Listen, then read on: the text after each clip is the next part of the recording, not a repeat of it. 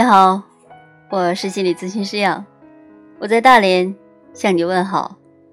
又到周末了，我们继续来分享马贝尔卡茨的《零极限》这一章的题目呢，叫做“爱”。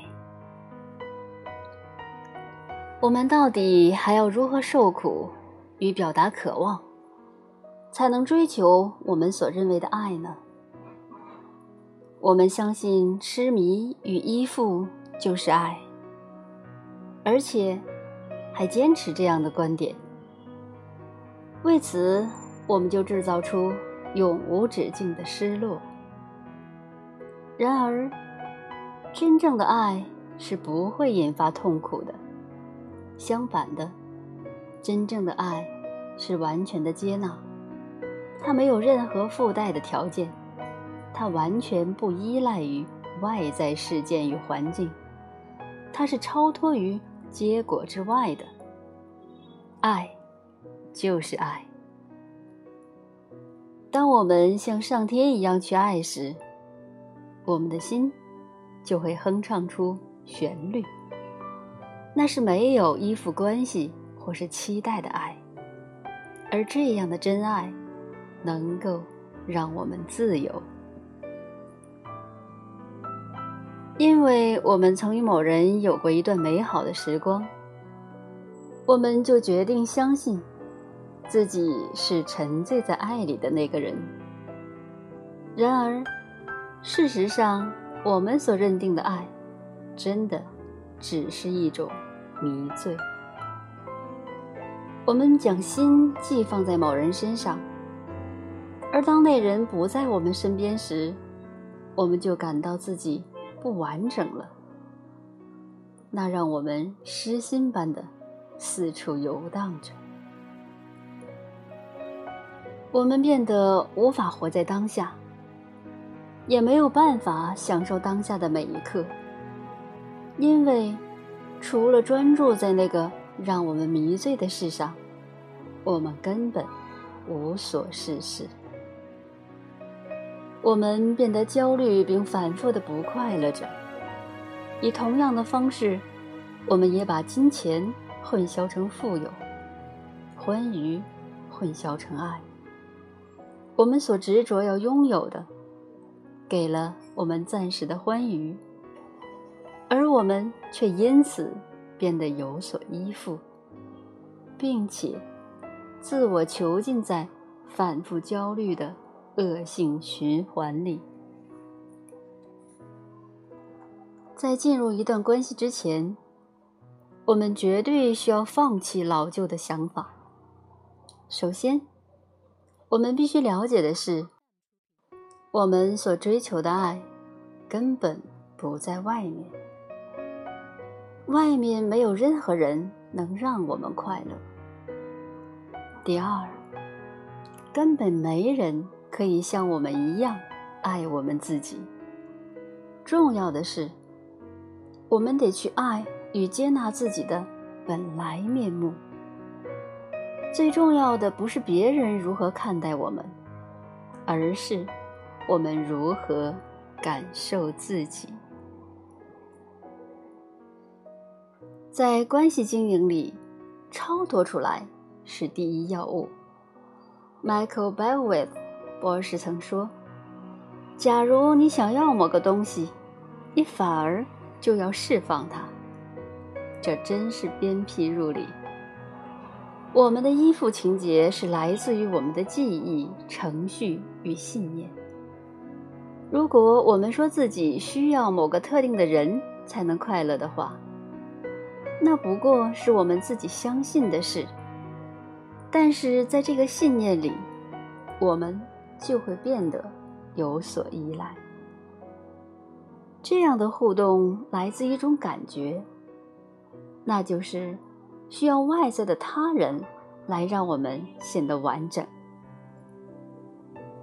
但真相是，我们真的不需要外在的任何物或人，我们已经是完整的了。你可曾注意过？自己反倒能跟那个自己对峙并没有依附情绪的人，好好享受相处的时光。这或许听起来有些复杂，但是释放掉依附情绪，真的比你想象中的还要简单。你所要做的，只不过是觉醒过来，并且清楚你的程序正控制着你，让你去相信外在的环境、人或事物能让你感到快乐。当你一旦学会如何超脱出来，就会获得非常多。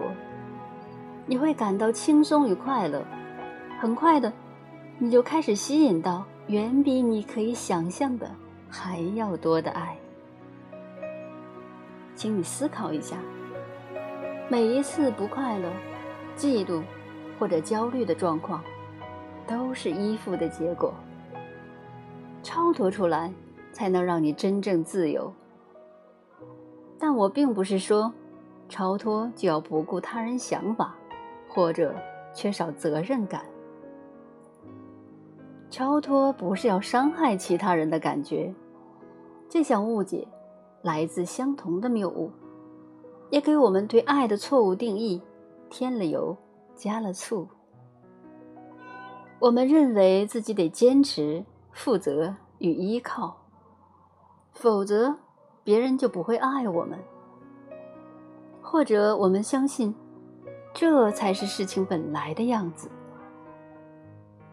事实上，当我们承担百分之百的责任，以及真正爱自己之后，就自然会很容易的对别人慈善、贴心与负责，因为。当我们真正能够爱自己时，爱别人也就顺理成章了。不幸的是，我们倾向将所有事物推到外在去。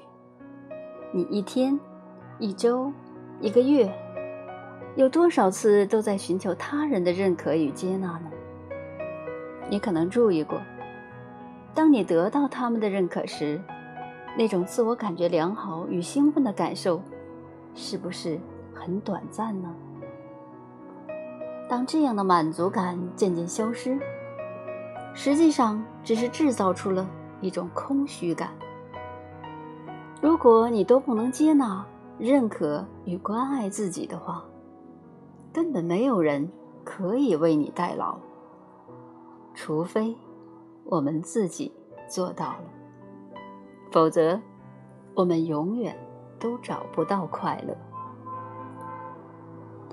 有时，我们想跳到另一段关系当中去，却一遍又一遍地重复着相同的情境，以及吸引到相同的事物，而这就是由我们自己所引发的。除非我们明了，它们不过是储存在记忆里而已。否则，那些关于自己、他人与情境的念头就会一再回放。这就是为什么我们老是能吸引到符合每一个成长阶段的完美搭配，却不是适当的关系。一旦我们能够释放掉自己的记忆、程序、评断、成见与期待之后，我们就能在对的时间里吸引一段适当的关系。我要告诉你一件事，那就是完美的关系能向你展示你的内在还有些什么该释放掉，超脱出来，并释放掉我们的记忆，适用于每一种关系，即使是。亲子之间也是如此。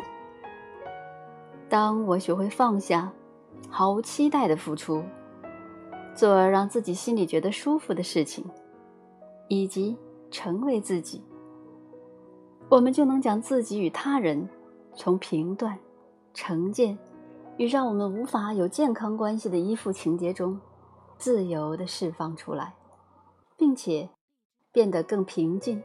与更充满爱意的去影响别人。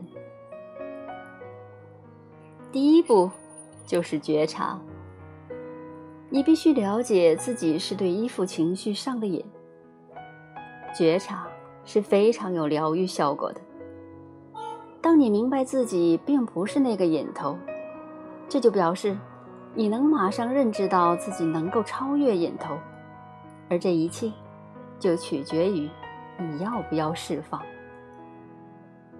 请你理解，瘾头同样也是记忆，而且它能够被删除。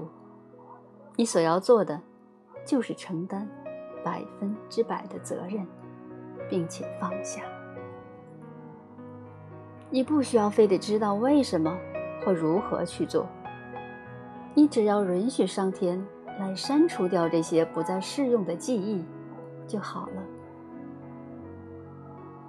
还有另一种方法，可以帮助自己更能专注于将某些关系或者人群，在整个依附关系里释放，寻找替代物。做让你感觉享受的事情，或者做那些让你感到舒服的事，与自然互动，就是其中一项很好的例子。